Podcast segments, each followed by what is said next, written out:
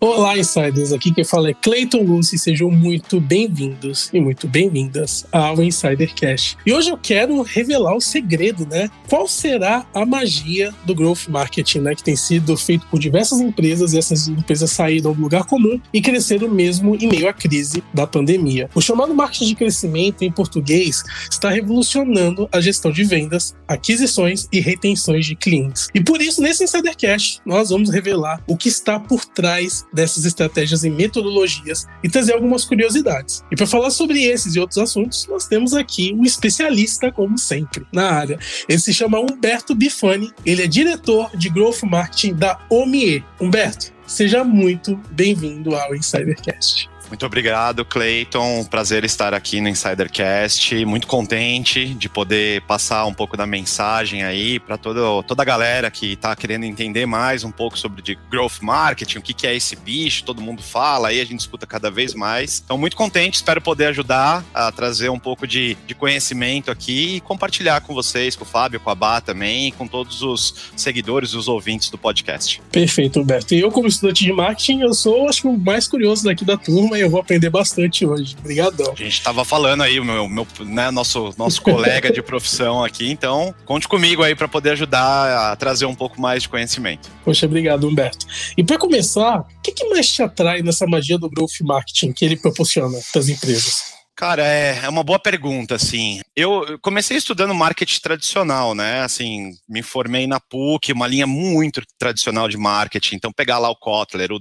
o Peter Drucker, etc. E comecei por aí depois eu migrei, fiz uma transição de carreira, né? Eu sou de uma época ainda que a internet estava chegando, assim, vi o iPhone nascer, vi algumas coisas nascerem. E aí, dentro da, da minha caminhada, eu sempre fui muito, não sei porquê, mas eu era bom de matemática, assim, é uma coisa que, que eu gostei muito na, na, na época da escola. E eu, quando eu estava dentro da minha carreira, comecei dentro do marketing, que a gente pode chamar de tradicional, né? E depois eu fui me aproximando, eu vi essa, essa questão do growth, e isso mudou muito de nome, né? Assim, isso antes chamava, foi chamada de business development, teve algum, algumas, outras, algumas outras nomenclaturas que eu acompanhei. E a parte que me, me atraía muito era, primeiro, poder errar, é uma coisa que, né, nas empresas não é uma cultura. Você, ah, como assim cometer erros? Então, isso faz parte do growth marketing, é, errar e, e consertar o mais rápido possível. E acho que também a questão de ser um generalista. Growth marketing, ele vai trabalhar, a gente vai falar um pouquinho aqui, funil de venda e, e uma metodologia, trazer realmente algo que seja numérico, com tentativas, erros e aprendizados. E eu nunca fui bom também na parte de criar uma marca amada, um love brand. Então, acho que eu tentei casar minha, na minha carreira ali uma coisa que eu não era tão bom com uma coisa que eu gostava muito, que, era, que eram os números, a parte numérica, com essa cultura de poder errar. É, não era comum nas empresas você cometer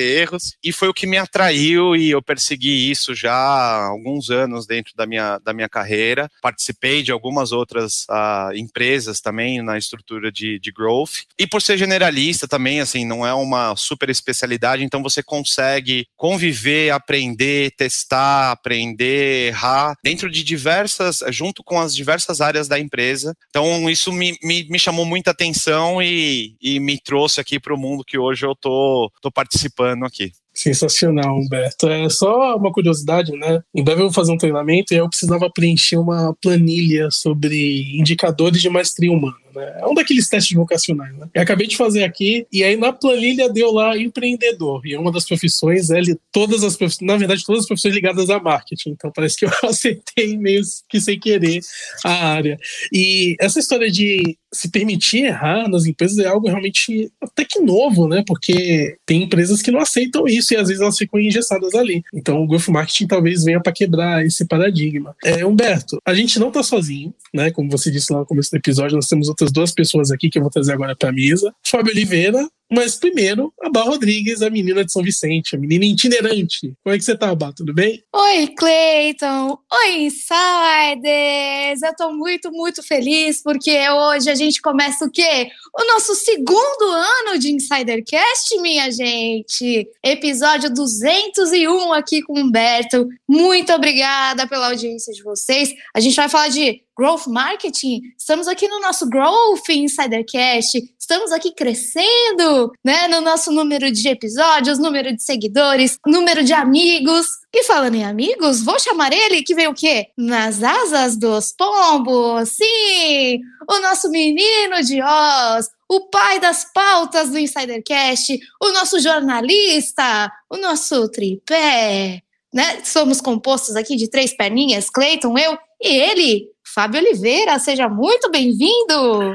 Opa, obrigado pela apresentação. Estou aqui tomando aqui minha cidra cerezé, comendo aquele peru com aquele tender também, né, com aquela farofinha. Nossa, não tem como começar o ano já lembrando aí das festas de fim de ano, por dias melhores também, por que não, né? E feliz pela essa nova fase aqui do Insidercast. Entramos em mais um ano com vocês, Insiders, e um ano aqui com o Cleiton Lúcio e com o Humberto, já estreando aqui essa, essa temporada de novos episódios do Insidercast. E eu já tenho uma curiosidade para tirar com o Humberto. Acho que faz fazem muita confusão, né, Humberto? A questão da diferença do marketing tradicional para o growth marketing. Você poderia explicar para a gente essa desvendar esse mistério, Humberto. Seja bem-vindo. Obrigado, Fabio. Bom, vou tentar, tá? Eu vou, vou tentar fazer umas analogias aqui para gente, a gente falar. Eu acho que na, na, parte até da apresentação ali eu falei da questão dos números, mas acho que assim, é, como é que eu vejo, tá? Também é um pouco da minha visão. O marketing tradicional, ele está focado num funil de clientes de atração de clientes, é, muito, por exemplo, com brand awareness, com uma questão de, de marca, etc. Já o marketing de growth, ele vai se aproximar desse mesmo problema com decisões táticas, estratégicas e numéricas para a gente medir. Tá? Então, faço aqui, por exemplo, uma analogia, vou trazer, tentar fazer para o mundo offline até aqui, assim. Pensa que você tem lá um shopping center, né, que vai ter ali uma construção da marca, etc. Ele também tem os serviços deles, e eles querem atrair o público para o shopping para gerar movimento nas lojas, né, as compras, e eles vão colocar outras ferramentas ali para que o público, né, a praça de alimentação e etc., vão ser ali gatilhos para você também fazer essa atração. Como é que o marketing, o growth marketing vai, vai trabalhar isso? Ele vai pegar esse funil, né, de trazer esses, esses clientes, esses frequentadores do shopping e tentar entender o que, que mais está trazendo os clientes. É, é a loja da marca XYZ? É ter uma praça de alimentação com essa outra marca ali, esse outro serviço? É você ter um serviço de valer, etc. Então, isso é uma analogia para o mundo offline, vamos dizer assim, que se replica também no, no mundo online, né? Acho que o, o, growth marketing ele começou a ser mais falado, ser construído muito com, com, com a evolução da internet da tecnologia, mas dá para fazer essas analogias para o mundo offline, tá? Então, acho que a, a, diferença tá, eles são complementares, tá? Assim, um não vive sem o outro. Acho que esse é um ponto interessante, assim.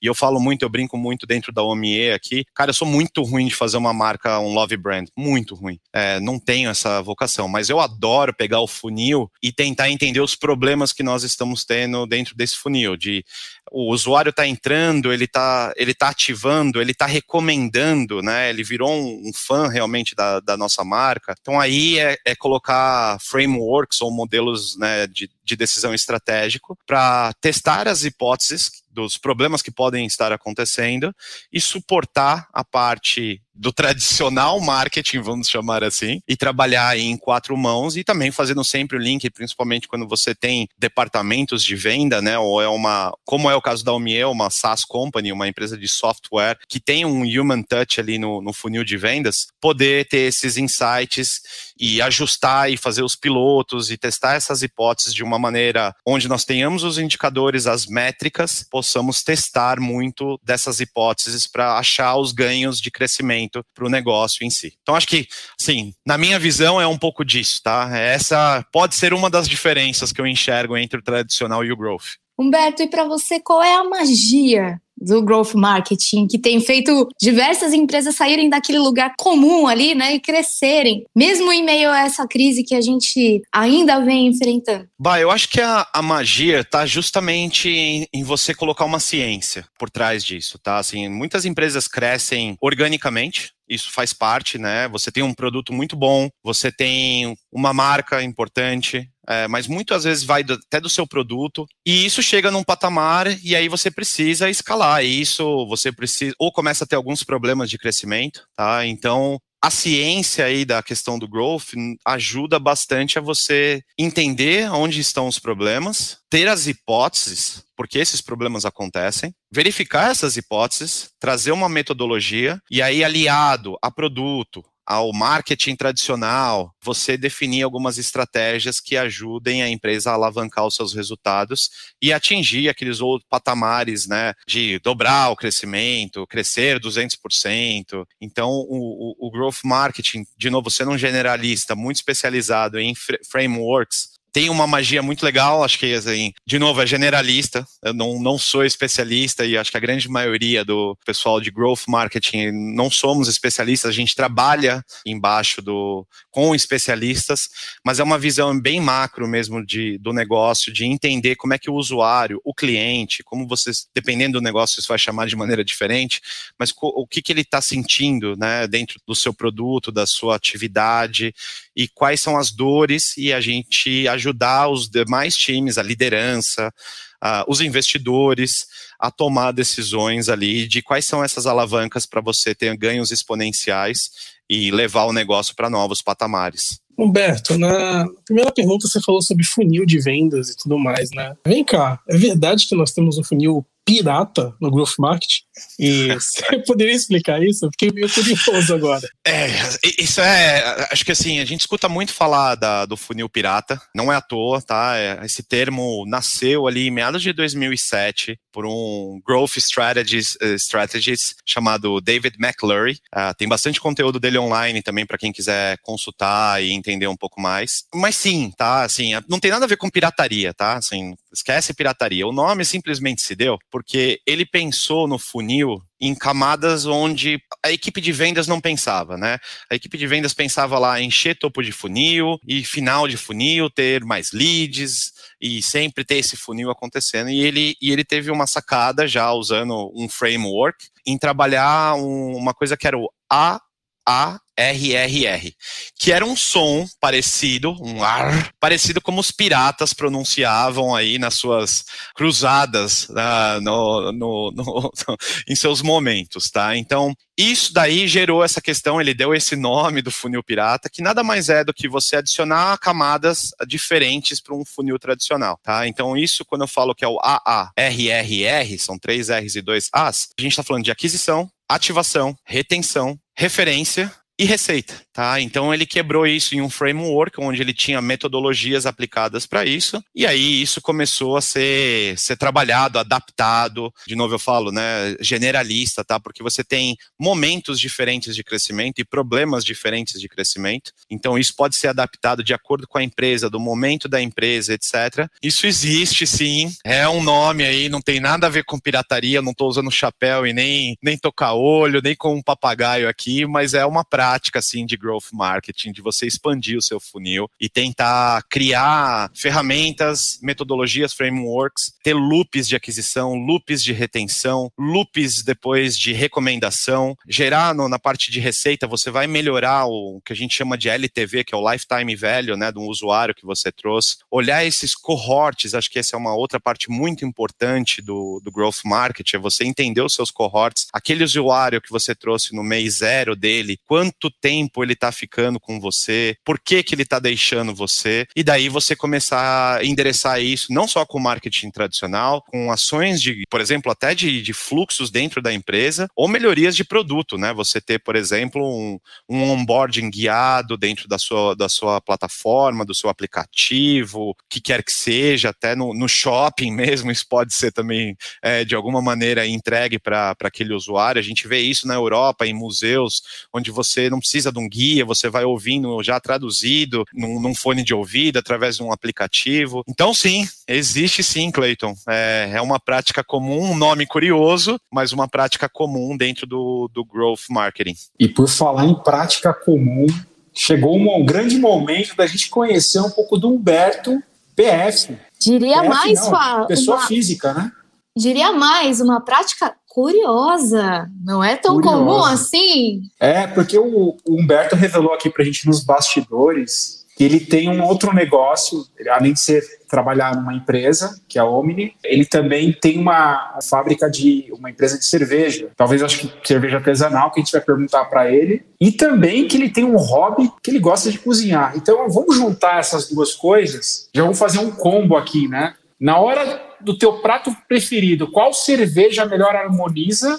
É uma IPA, é uma Pilsen, uma Pale Ale, o que, que é que, que, que harmoniza com esse seu prato preferido aí no dia a dia? Boa, realmente, assim, e eu acho que, de novo, tem a ver um pouco com essa minha personalidade, talvez, Cleiton, você vai me entender aí por ser marqueteiro também, né? Bom, eu tenho dois hobbies que eu, são paixões de vida, né? A primeira, sim, eu tenho uma micro cervejaria com mais dois amigos de mais de 30 anos de, de amizade, tá? Foi, a gente sempre gostou da época da, muito da faculdade também, de ir pro barzinho tomar cerveja. E aí faltava grana, né? Aquela coisa que a gente sabe como é que funciona. Cara, vamos ver como é que faz cerveja, né? Porque assim nunca mais vai faltar cerveja na nossa vida. Então, isso nasceu, a gente desenvolveu esse hobby. Esses outros dois colegas são um é publicitário e o outro também é marqueteiro, tá? Então tem tudo a ver ali no, no nosso mundo. E de novo, até acho que assim, fazendo link, assim, aprender a fazer cerveja, assim, de novo, você pega uma receita, né? A receita é igual o meu outro, o meu outro hobby que eu vou contar. Mas, cara, dá tantas vezes errado e você tem que testar e testar, testar, testar e ir corrigindo. Então, tem um pouco de growth marketing nisso, é uma ciência de novo, é uma alquimia ali, você tem resultados e fórmulas para chegar, mas não quer dizer que você vai chegar. Pode dar muita coisa errada no caminho. Então, sim, esse é um dos meus hobbies. É, Gosto mais hoje em dia até de degustar do que de fazer, sendo bem sincero, tá? Então esse é um deles. E aí isso me levou para um outro hobby, que é cozinhar adoro, amo de paixão cozinhar. De novo, é uma outra alquimia, ciência, onde você tem que errar, você pega a receita lá no YouTube, na internet, mas, cara, assim, você tem que ir tentando e falta isso, e você, o fogo ficou mais alto, enfim, um monte de coisa acontece no meio dos processos e, e você quer buscar né, melhorar isso, então é, é, acho que tem a ver um pouco com essa história do growth marketing. O prato predileto, assim, eu amo frutos do mar, paixão total. Então, assim, meu prato predileto é, é mules frites, é, é, um, é um marisco ali belga, né, é, com batata frita, muito consumido ali na, no, nos cafés da França, também na Bélgica. Tem até uma briga aí de quem inventou, se é a Bélgica ou é a França, etc. E para acompanhar esse prato, eu gosto muito de uma cerveja que a gente produz, que é uma Belgian Gold uh, Ale, e vai muito bem geladinha, uma cerveja bem potente, bem alcoólica, é, dá um soninho depois. Mas como o marisco é um é, um, é, é, é, mais levinho, etc. Então vai bem, dá para acompanhar bem. Eu amo fazer essa combinação e trazer isso para quem está comigo. Me sinto muito feliz em compartilhar. Né? Acho que a comida e a bebida, como também o resultado perfeito do growth marketing, é sempre traz alegria para quem está junto com você. Então acho que é, são as minhas paixões. Cozinhar é fazer cerveja, mas hoje em dia mais beber cerveja do que fazer. Olha, então a gente já tem que marcar aqui assim um almoço, uma cervejada. O Fábio é o nosso mestre cuca aqui, é o nosso masterchef do Insider Cash. É ele que Olha faz aí. as receitas, ele que entende de cerveja. Eu e o Cleiton, a gente vai só na onda, né? A gente já só come. Come e degusta, como você falou aqui, Humberto. Mas nosso chefe de cozinha aqui do trio é o Fábio. Além de pai da pauta, além de empre... empreendedor futuro de hot dog, ele também é quem cozinha. Mais ou menos, eu frito um bom ovo. Nada. A bata sempre generosa. Nada, ele, ele faz até inveja na gente, sabe, Humberto? Ele manda, assim, umas fotos, assim, de umas costelas com barbecue, que fica não sei quantas horas marinando o tempero antes de ir pro forno. Tá mas nunca mandou uma lasquinha para nós, né, Fá? Ô, tá difícil segurar o peso, porque eu gosto de comer, eu gosto de beber cerveja, principalmente cerveja artesanal. Visito as fábricas no fim de semana, no interior, Qualquer lugar que eu, eu ver uma fábrica de cerveja, eu quero visitar. Mas está difícil segurar o peso com, essa, com, esse, com esse hobby todo. Fábio, eu sei como você se sente, tá? É, tem o ônus e o bônus, né, nessa história toda. Então não tem jeito, cara. Mas é, mas dá muito prazer, acho que com certeza. Depois eu quero trocar umas receitas aí com você, aí essa costelinha aí, eu já fiquei, já me deu água na boca já. É boa, fica boa. Quem sabe, quem sabe você já não bota esse seu prato lá dentro da, da cervejaria, hein? Depois vamos levar esse no offline. Opa! Tem até, tem até um bolinho com cerveja preta. Que vai Olha só. também, que é uma receita. Boa. Vamos fazer um ensaio culinário desse jeito, né? Vamos tocar Olha, é o próximo passo. A gente pode investir nessa, nessa nova ideia. Eu acho que seria uma boa. Mas voltando aqui para o growth marketing, a gente recebeu num outro episódio sobre o mesmo tema, né, sobre a mesma área aqui no Insidercast, o Bernardo Barros, que é da L'Oréal. Ele também falou sobre growth marketing aqui e ele até brincou com a gente que não adianta cacarejar para o mercado sem que você bote o ovo para esse mercado, né? Então, falando um pouco sobre essas curiosidades, né, vem a minha pergunta aqui: quais são as curiosidades que você já viu sobre marketing de crescimento? Olha, Dura lembrar, né? Assim, mas a, a, primeira coisa, assim, a primeira curiosidade que eu, que eu posso comentar, principalmente quando você é uma empresa, né? Você está chegando numa organização que não tem uma cultura de, de growth. É, porque growth, além de tudo, vira, é, é, é, necessário que você trabalhe uma cultura, tá? Você precisa ali dos outros stakeholders entendendo o, o, que você quer fazer, porque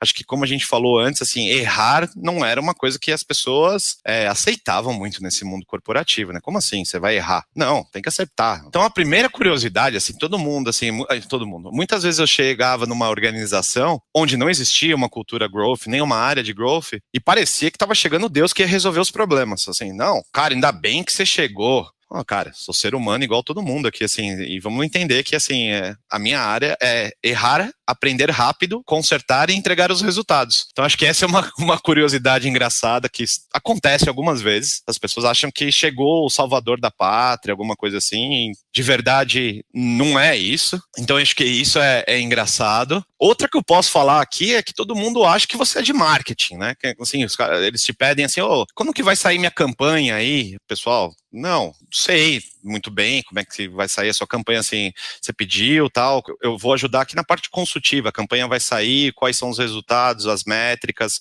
como que a gente vai fazer esse, esse framework. Então, acho que tem essas duas curiosidades, assim, acho que é uma, como é uma área até né, nova, né, se a gente fala lá do funil pirata, a gente está falando em 2007, a gente está em 2021, não é uma coisa, né, e se a gente pega o marketing tradicional, isso já tem, né, décadas aí à frente do, do growth marketing. Então, ainda tem um pouco de confusão das outras áreas. O que, que esse cara faz? Tipo, como assim ele veio para errar? Tem um pouco dessa, dessa cultura e, e, e, a questão de outros acharem que você é o salvador, que assim, você vai resolver os problemas de toda a empresa. Assim, eu, a gente tenta fazer isso, mas isso tem uma evolução, não funciona assim.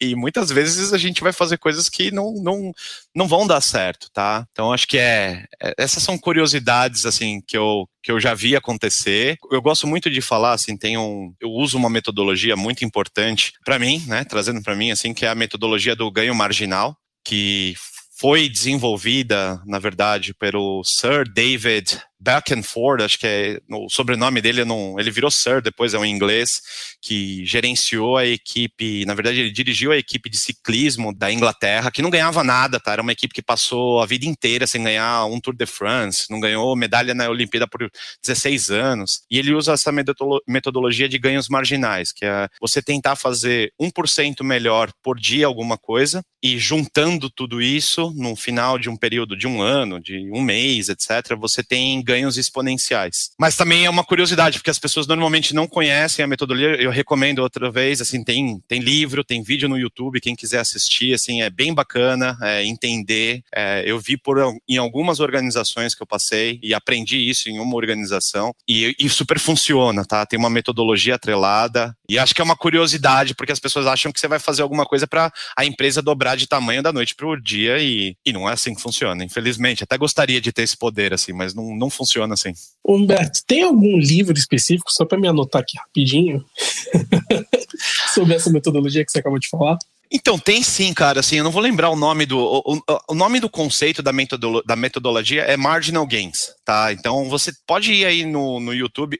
A pessoa que trouxe isso e comprovou a metodologia, é muito legal a história, porque ele pega e ele vai, ele vai fazendo coisas assim pequenas. Ele, ele aumenta, o, ele troca o travesseiro do ciclista, para ver se ele tem uma noite de sono melhor, para ver se no outro dia ele tem uma competição melhor. Ele pega a roupa do ciclista e ele, né, ele modifica a roupa do ciclista para ver se isso vai trazer um ganho de performance na competição do dia, do dia seguinte. Então, eu vou pegar aqui, vou ver se enquanto a gente vai falando aqui, eu dou uma pesquisada para mandar aqui. É o Sir David, o sobrenome eu acho que é Belford, mas, mas tem muito conteúdo desse cara. Ele virou Sir, a rainha condecorou, porque depois disso ele ganhou, acho que oito medalhas para a seleção e ganhou o Tour de France, se não me engano, por oito anos seguidos também. Então ele revolucionou. E era uma coisa bizarra, assim, que nem as empresas de bicicleta queriam dar as bicicletas, dar no sentido assim, a gente quer comprar a, essa sua bicicleta para o nosso time competir. Não era uma coisa de vou, né, de te dar a bicicleta. Não, e as empresas não queriam nem vender, porque tinham medo que, como a performance era muito ruim desses atletas da Inglaterra, a marca deles ia ficar associada com uma performance ruim e eles não iam mais vender bicicletas. Então, até isso ele teve problema durante essa jornada e ele fez aqui essa, essa metodologia, comprovou, tem como você fazer isso na sua vida, no seu negócio, é sempre tentar fazer esse 1% melhor ao invés de tentar fazer uma coisa de 40%. Vamos ganhar 40% de melhoria. É legal fazer 40%, dá um baita resultado, mas você não consegue fazer 40% todo mês, todo dia na sua vida. Um 1% é muito mais atingível e no final dá um baita resultado. Vou ver se aqui no meio do caminho, senão eu deixo aqui para vocês e vocês colocam aí na, na descrição aí do, do pod para galera consultar. Sensacional. Enquanto você foi falando, eu já pesquisei aqui, já achei alguns materiais. Esse é David Bransford, né? Ficou uma curiosidade aqui. Eles sabiam andar de bicicleta, a equipe, a equipe da Inglaterra? Porque pelo que você contou, eles eram tão ruins, mas tão ruins, mas tão ruins, que eles nem sabiam andar de bicicleta. É, cara, eu, eu não sei, assim, foram os mesmos atletas, tá? Assim, foram os mesmos atletas. Então, assim, esse cara realmente conseguiu trazer, mas de novo, é uma cultura também, tá? Assim, você imagina, você pedir pro cara trocar o travesseiro dele, assim, o que, que você quer mexer no meu travesseiro, cara? Então tem uma coisa assim, acho que dentro de growth marketing, a cultura faz é muito importante, né? E aí a gente pode pegar lá o, o Peter Drucker lá, né? Que, é, que tem uma, uma, sua frase célebre aí, que é a cultura come a estratégia no almoço. E exatamente isso. Se você não conseguir, não é um trabalho né, só de growth, você vai precisar do C-level, do G-level ou do HR para você ter essa, esse mindset de desenvolver isso, porque não é uma prática muito comum. Muita gente não entende. Então é, tem uma questão de cultura bem forte atrelada com, com growth. Humberto, e além do Marginal Games, quais seriam outras ferramentas que todo profissional de marketing de crescimento precisa usar e por quê?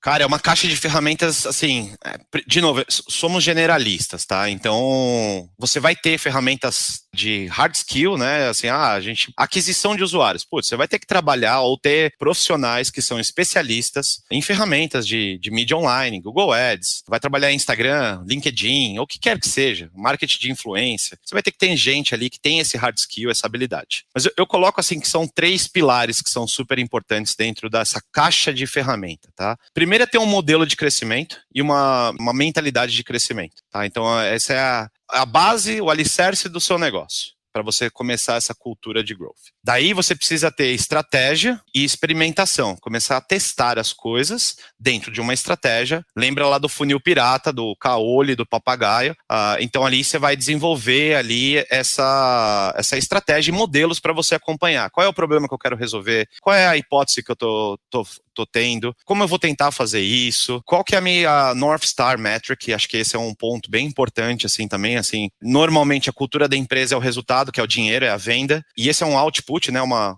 consequência do que você vai fazer. Para você chegar lá, você vai ter que ter input metrics, estratégias para você chegar lá. Então essa parte entra dentro da estratégia. E por último, é uma cultura da equipe realmente de ganhar escala né? Porque quanto mais escala e mais rápido, ágil você conseguir fazer esses testes, muito provavelmente mais uh, resultados você vai conseguir trazer. E aí é importante o pilar número dois, aqui o do meio, onde você vai ter que ter métricas para isso, porque isso vai te ajudar em qual teste passar na frente do que, tá? Então, assim, mentalidade, estratégia de, de experimento, de implementação e depois uma cultura de escala realmente de você, cara, assim, a gente nunca fez isso, mas assim, imagina que, né, não, não haviam carros que dirigiam sozinho. E hoje tem. Não existia uma espaçonave que levava levava a gente para passear na Lua, a passeio. Você tinha que ser astronauta. Hoje tem um maluco aí, que eu gosto muito, que faz isso e leva as pessoas para dar uma volta na Terra. É, é, viável, mas era uma coisa que a gente pensava, não, isso não. Né, a equipe fala, não, mas isso daí não dá para fazer. Fala, não, assim, hoje não. Mas se a gente começar a testar hipóteses, muito provavelmente, em um período YX de tempo, a gente vai conseguir chegar nesse objetivo. Muito legal, Humberto, do que você falou. Agora ficou uma grande curiosidade referente ao seu trabalho na Omnie. Né? A gente estava até falando como que a gente ia falar o nome da empresa. É.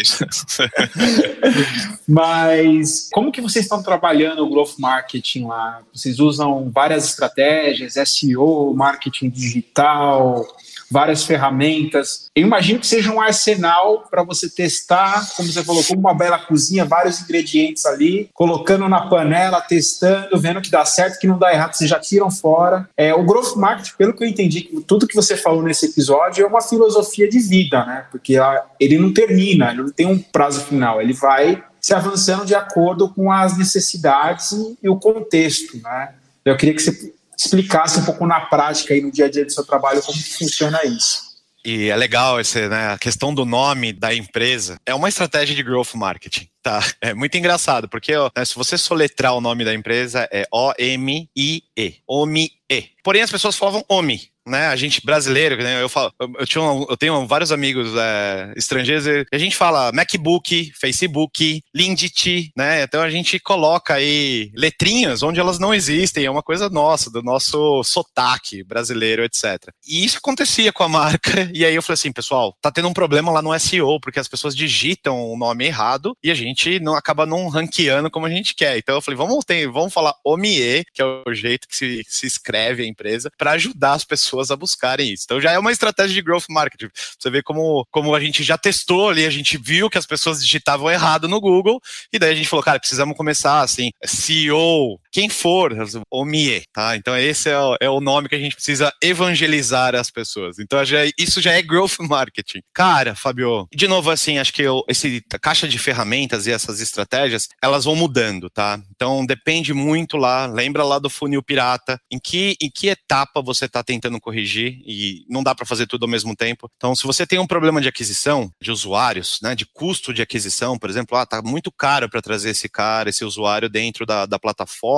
dentro do meu shopping center, o que quer que seja, muito provavelmente você vai usar uma ferramentas ali para fazer isso. Então, muito vai, vai depender de momento que você tá e aonde você almeja, né? Qual é o seu, o seu OKR ou sua North Star Metric para você atingir. Hoje na, na OME, a gente tem né, um desafio sempre, é, um, é, uma empresa SaaS, né? É uma empresa de venda de, de sistema, né? Então, assim, tem um. Começa sempre o problema na aquisição, você precisa de mais leads. Então, nisso daí são ferramentas bem. Aí já entra técnicas, né? São ferramentas ali para você entender como é que seu ranqueamento tá no, no, no, no SEO. Sem Rush é uma ferramenta que você vai usar para entender isso. Você vai buscar esse conhecimento para entender como é que você está ranqueando, quais são as palavras-chave que estão trazendo esse resultado para você. Isso vai se conectar com uma mídia paga, seja ela muito também a gente usa Google Ads, tá? Tem muito SEM, né? Que é o, é o parecido com o SEO, mas é o que a gente paga para sair nos resultados, tá? Onde o Google monetiza monetiza a grande parte da sua receita.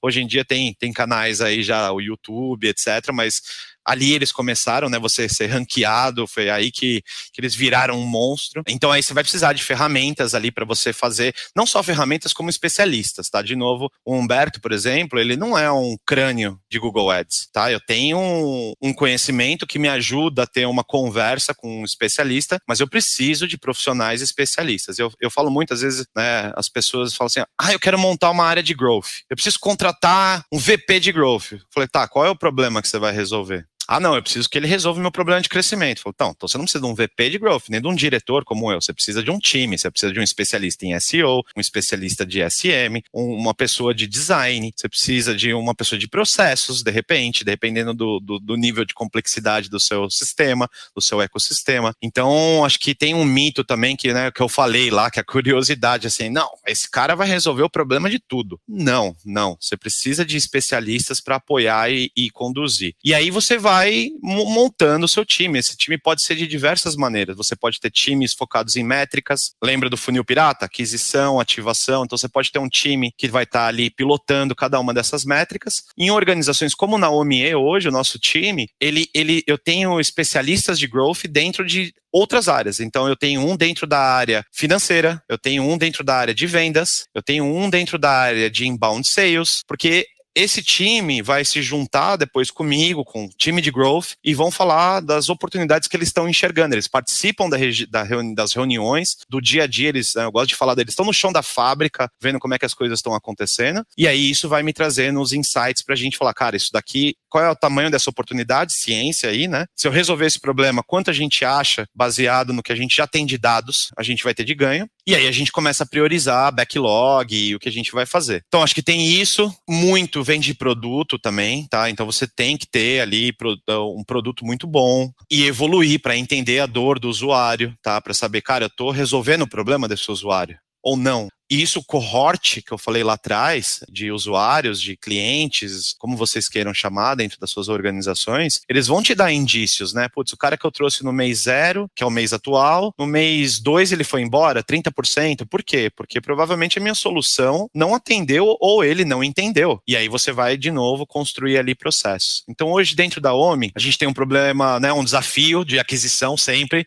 Se você eh, pegar assim, hoje nós, nós temos quase 100 mil clientes clientes dentro da OMI, tá? Qual é o tamanho de mercado? Qual é o tamanho do total de oportunidade? Bom, a gente foca muito na, no microempreendedor, na pequena empresa, na média empresa. Então, hoje, esse mercado no Brasil são 5 milhões de CNPJs ativos. Então, cara, olha o tamanho do potencial que, que eu tenho para trabalhar. Então, são, meu tamanho de mercado são 5 milhões. Agora, eu consigo, com o meu produto, atender todo mundo? O vendedor de hot dog aí, o Fábio, o cara que faz o marisco lá, o Humberto, que tem a cervejaria. Então, o produto precisa conversar bastante com isso e você vai ter que ter ali também, às vezes não dentro da sua própria área de growth, mas numa área mais de tecnologia, um especialista lá dentro. É como nós fazemos dentro da OMI, tá? Eu tenho, de novo, um growth specialist dentro da área de tecnologia para acompanhar a segunda etapa do funil pirata, que é a ativação, que é normalmente onde as coisas ali, depois que o usuário entrou, ele vai ter uma fuga potencial ali. Então, dentro da OME hoje, a gente tem essa, esse time formado com especialistas dentro das áreas. Depois eu tenho uma área de métrica, onde eu, que é a área de aquisição, essa, os KPIs, os OKRs dessa turma estão focados numa métrica muito simples, que é custo de aquisição, CAC, CPL, é, trazer mais leads dentro do, do modelo financeiro para isso, né? Porque dinheiro é um, é um fator finito em todo para todos nós, né? Não tem ninguém, mesmo os mais milionários, e ninguém quer torrar dinheiro também, tá? Então, é, dentro da OME, hoje, é essa estrutura de times, ferramentas, assim, são muitas, cara, assim, cada área é, vai trabalhar, assim, é, a área de, né, você vai fazer experimentos de, de landing pages, que é super importante para a parte de aquisição. Você pode usar um Google Optimize, você pode usar algumas outras, a gente usa o Google Optimize para landing page, são diversas as ferramentas, tá? De novo, é, é bem generalista, no topo, lá em cima do growth, e aí dentro dessas, dependendo aonde você quer chegar, do problema que, que a organização está enfrentando para crescer o negócio, você vai ter que pivotear e pilotar isso com ferramentas e pessoas que sejam super especialistas naquele tema. É, eu não sou um desenvolvedor, eu não sei escrever um site, né? Não sou. Então eu preciso ter alguém lá que vai me ajudar a trazer um, uma ideia, uma hipótese, um, responsiva para um site PLG, para a gente conseguir fazer uma um, testar e ver como é que isso muda o nosso ponteiro. Então acho que é, que é mais ou menos por aí como nós fazemos hoje na OMI. Humberto, agora chegou a hora da gente falar um pouquinho da tua experiência profissional de mais de 20 anos aí na área de marketing, né? Não só de growth marketing, de empresas nacionais e multinacionais. É, você já esteve na Johnson Johnson, na PepsiCo, na Mattel, na Novartis, na Semp TCL, no Grupo ABC de Comunicação, na Hasbro, foi consultor independente de marketing, é mentor pelo Meet Hub, é, mas além desse sucesso todo, né, de todo esse crescimento, de toda essa carreira que você trilhou, quais foram os grandes desafios que te trouxeram até aqui? A gente costuma falar aqui no Insidercast que muito mais do que as vitórias, a gente gosta de conhecer as derrotas, né? Muito mais do que ver os tombos, né? A gente quer ver as pingas também que, que todo mundo bebe. A gente quer ver o bastidor. A gente quer entender como é que você chegou aqui. Então conta pra gente, por favor. Caramba, essa pergunta é não é fácil assim, mas eu vou tentar trazer de novo para o growth model, né, para a mentalidade growth assim. Primeiro, é, cara, eu acho que a gente teve um exemplo tão bonito no ano passado na, na corrida do Brasil com Hamilton. Eu sou fanzaço de Fórmula 1, apaixonado por Ayrton Senna. Foi muito legal, quem, quem não viu a corrida no ano passado, assista, foi uma performance incrível. Mas muito é resiliência, né? Você tem um objetivo, você, você tem lá seu output que eu falo, né? Eu quero chegar aqui. Cara, tem um monte de pedras nesse caminho, você vai falhar, você vai cair, você vai derrapar muita gente vai falar, não, não dá, o que, que você está falando? Vai errar, como assim? Você tem que acertar. Então, acho que assim, a resiliência de você não desistir, buscar aonde você quer, deseja chegar, interpretar os desafios, os nãos, que tem muito mais não do que sim numa carreira profissional, numa sociedade, eu né, tenho sócios também, tem muitos nãos nesse caminho todo. Então, assim, tudo bem, o não de hoje me fortalece para um possível sim. E eu sempre fiz isso dentro de uma metodologia de quantos nãos eu preciso para ter o sim. Então, era muito trabalhar essa questão de tipo, beleza, já entendi que eu tomo não, quantos nãos eu vou tomar para chegar nesse sim, e essa resiliência, agora sim, parece, isso também parece uma coisa fácil, né? Mas não, puta, você precisa ter seus, seus, suas válvulas de escape. A minha são os meus hobbies, a cerveja, a comida, né? Cozinhar. Então você precisa ter, repor as suas energias. Ah, você precisa se aperfeiçoar, né? Entender mais, principalmente quando a gente fala aqui do tema que a gente está falando de growth marketing, é muito dinâmico, a internet evolui de uma maneira muito rápida. É, a pandemia, né, por exemplo, trouxe é, é, aprendizados e todo mundo, ninguém pode mais ir para o escritório, tudo virou digital, colégios, etc. Então, assim, você vê como esse não, de não podemos nos aglomerar, trouxeram vários aprendizados e diversos sims, ou talvez, ou hipóteses de como vamos resolver. Então, acho que um pouco disso. Então, assim, desenhar o que você pensa também, eu gosto muito, assim, eu acho, né, minha hipótese é essa, marca isso, escreve lá, desenha, faz um desenho, eu não sou desenhista, meus desenhos são péssimos, mas não tem problema, porque depois você vai ter alguém lá do, de UX, UI que vai te ajudar com isso, mas, mas desenha a sua hipótese. Os valores também eu acho que são super importantes, né, você ter valores próprios, ser aberto a feedback. Então, assim, cara, não tem uma resposta aqui para você, assim, sabe, formalizada, nem pensei em resposta, tô aqui é, abrindo meu coração de como eu penso que eu consegui fazer algumas coisas e, e, e, chegar onde eu cheguei. Eu quero chegar mais longe ainda, tá? tenho outros outputs, né? E aí você ir, ir trilhando esse caminho, sabe? Toma um não, é de novo, quantos nãos para o sim? Esse não foi por quê? Onde é que eu tenho que melhorar? Vai indo para frente, não desistir, ter os seus valores, né? Não aceitar fazer coisas porque isso vai te dar um status, etc. Eu, sou um cara muito low profile, até assim. Meu coach fala, pô, mas você tem que trabalhar isso, tal. Eu estou tentando trabalhar isso, é um, um aprendizado que eu estou tentando trabalhar. Acho que uma outra dica que eu sempre gostei de fazer, especialmente quando você começa a entrar em reuniões que você tem o, o C-level, é ouvir mais do que falar. É, escutar, digerir, interpretar, participar desses momentos onde você está consumindo isso. Então, é, acho que essa é um, uma outra coisa que eu aprendi na minha vida, é ouvir mais do que falar. E daí eu acho que você consegue e endereçando e participando do. A, a, vida vai te ajudando, assim, conforme você, a sua resiliência vai se demonstrando e você vai passando essas adversidades, ganhando também bagagem, né? Eu, quando saí da faculdade, eu queria virar diretor. Eu fazia entrevistas, eu falava, meu, não, não quero ser estagiário, nada. Então, assim, a gente tem esses, né, esses, esses bias, né, principalmente. Então, assim, trabalhar, estudar, trabalhar, interpretar ou não, é, entender esse não e quanto não você vai tomar para o sim. Errar, eu gosto muito de errar. Eu errar o menos possível, mas assim, errar faz parte, tá? Você não aprende a andar de bicicleta sem cair, você não aprende a cozinhar sem fazer um prato ruim, e nem fazer cerveja sem fazer uma cerveja muito ruim antes de você chegar lá. Então, cara, acho que é um pouco disso, bah, assim, é resiliência, estudo, momentos de escape, válvulas de escape, né, para você conseguir respirar e recarregar sua energia. Networking sempre, muito importante, mas, mas eu sou um cara não tão bom de network, por exemplo. Acho que assim, conforme você vai tendo sucesso, né, você vai entregando, vai fazendo seus outputs, a, as coisas vão se abrindo, tá? Acho que assim, pelo menos aconteceu comigo, com, com outros profissionais que eu conheço. Então acho que é, que é um pouco por aí, Bah. Não tem uma fórmula mágica, acho que é um pouco como o growth. Vai fazendo e, e vai tentando fazer, aprender com o erro e chegar lá na, na próxima vez fazer melhor. Não, sensacional, Humberto. Eu acho que a parte do quantos nãos eu vou levar para chegar no sim vai muito contra o que a gente é ensinado, né? Do, como, como a gente é doutrinado desde sempre, né? Evitar os nãos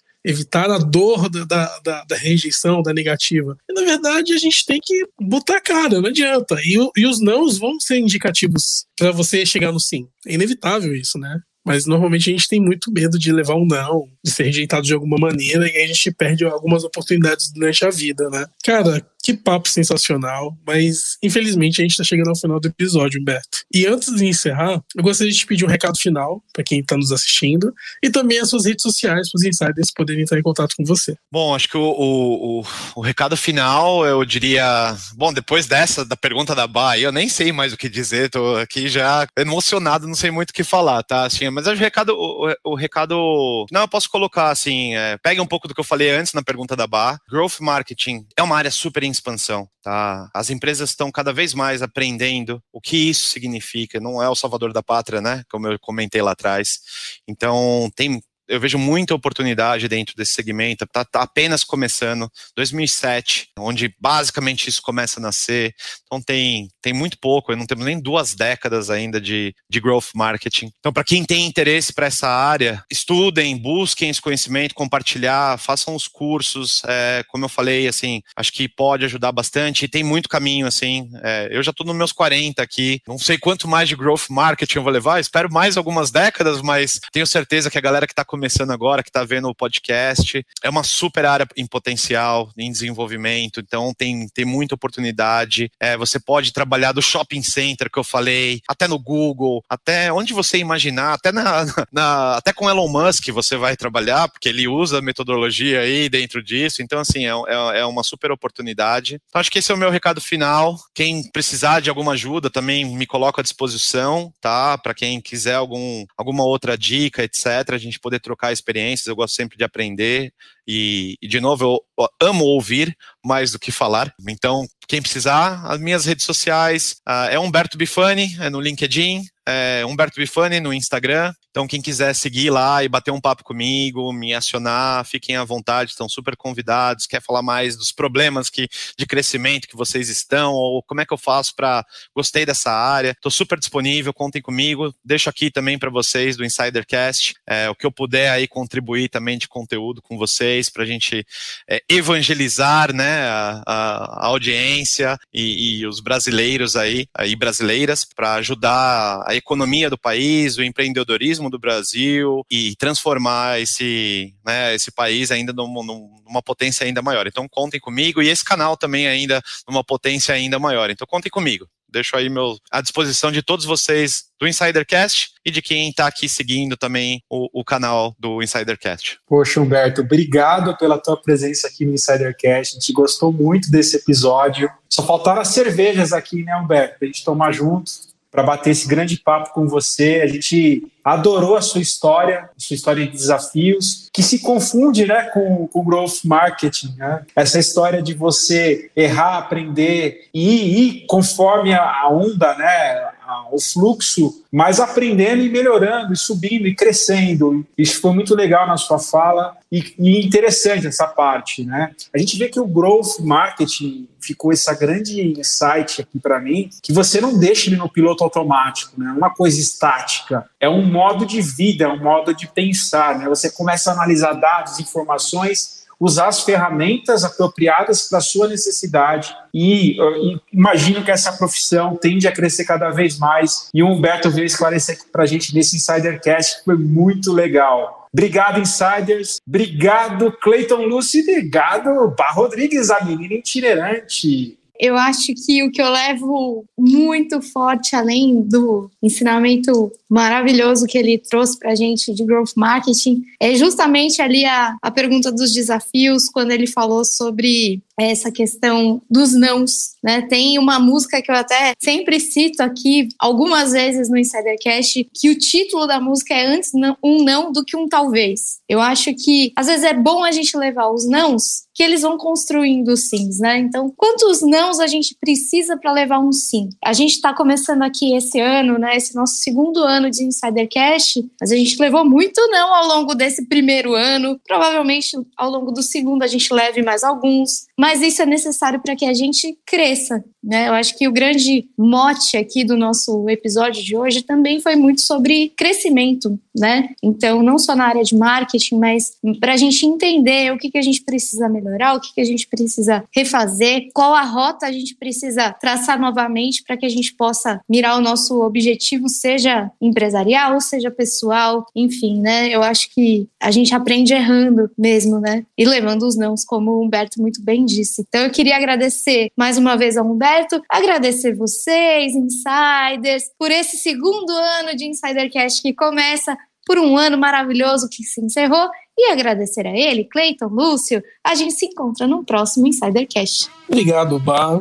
Obrigado, Fábio. Humberto, muito obrigado. Eu acho que de insight é, foi sensacional realmente essa parte do não, porque, como eu disse pro, pro Humberto, é, a gente é treinado e doutrinado a evitar os nãos, né? E por evitar, muitas vezes a gente perde as oportunidades de crescer e de aprender. Então, quantos nãos eu vou levar até o sim? É a primeira pergunta. E como eu posso aprender com esses nãos? Outra coisa, né? Se permite errar. Até pelo seguinte, né? É, a inovação costuma vir essencialmente dos erros. É, se você não erra, você não está se desafiando a ponto de criar coisas novas. Então, se permite errar. Como o Humberto disse, né? Ele tenta não errar, mas quando ele erra, ele não vai ficar sofrendo ali, se lamuriando. Porque é o processo, né? Seja resi resiliente. Outra coisa também que ficou muito claro, é, até na pergunta sobre o Marginal Games, que o, que o Humberto falou, é o seguinte, né? É importante que as pessoas que estão com você confiem no processo. Que muitas vezes, né, vai parecer que você está ali é, fazendo algumas alterações que não tem sentido, mas que essas pequenas alterações podem provocar muitos resultados. Mas só vão provocar resultados se toda a equipe estiver comprometida e confiar no processo. Às vezes mudar o travesseiro do, do atleta para ele não faz sentido nenhum. Mas para quem está pensando no processo, faz o sentido, porque ele vai, através da, do feedback que ele vai receber, através daquela mudança de travesseiro, ele vai começar a ver outras mudanças que podem ser feitas. Então, confie no processo e busque melhorar todos os dias pelo menos 1%. E eu vou dizer o seguinte, gente, aqui, não precisa ser todos os dias. Pensa no seguinte, se você melhorar 1% por semana, no final do ano você melhorou mais de 50%. E quais empresas têm melhorias contínuas de mais de 50% ano a ano? Na verdade, quais pessoas têm melhorias contínuas de 50% ano a ano nas suas vidas? Então, busque sim melhorar um pouquinho todo dia, não se exija tanto, mas busque conscientemente fazer essas pequenas melhorias que você inevitavelmente vai chegar lá. Talvez em seis meses, talvez um ano, talvez em dois, talvez em três, mas a gente vai viver de qualquer jeito. Então, que a gente viva buscando a excelência e buscando as melhorias contínuas para que a gente tenha uma vida melhor lá na frente. Insiders, muito obrigado por vocês que nos assistiram até aqui. Nós estamos em praticamente todas as redes sociais, nós estamos no Instagram, arroba InsiderCast, nós estamos no LinkedIn, arroba InsiderCast, nós temos um e-mail de contato, que é o contato arroba insidercom.com. Então mande suas dúvidas, críticas, sugestões de pauta, parceria se você estiver interessado em ser parceiro do InsiderCast. E eu agradeço a vocês, e como sempre, nós nos vemos e nos ouvimos no próximo episódio do InsiderCast. Tchau, pessoal!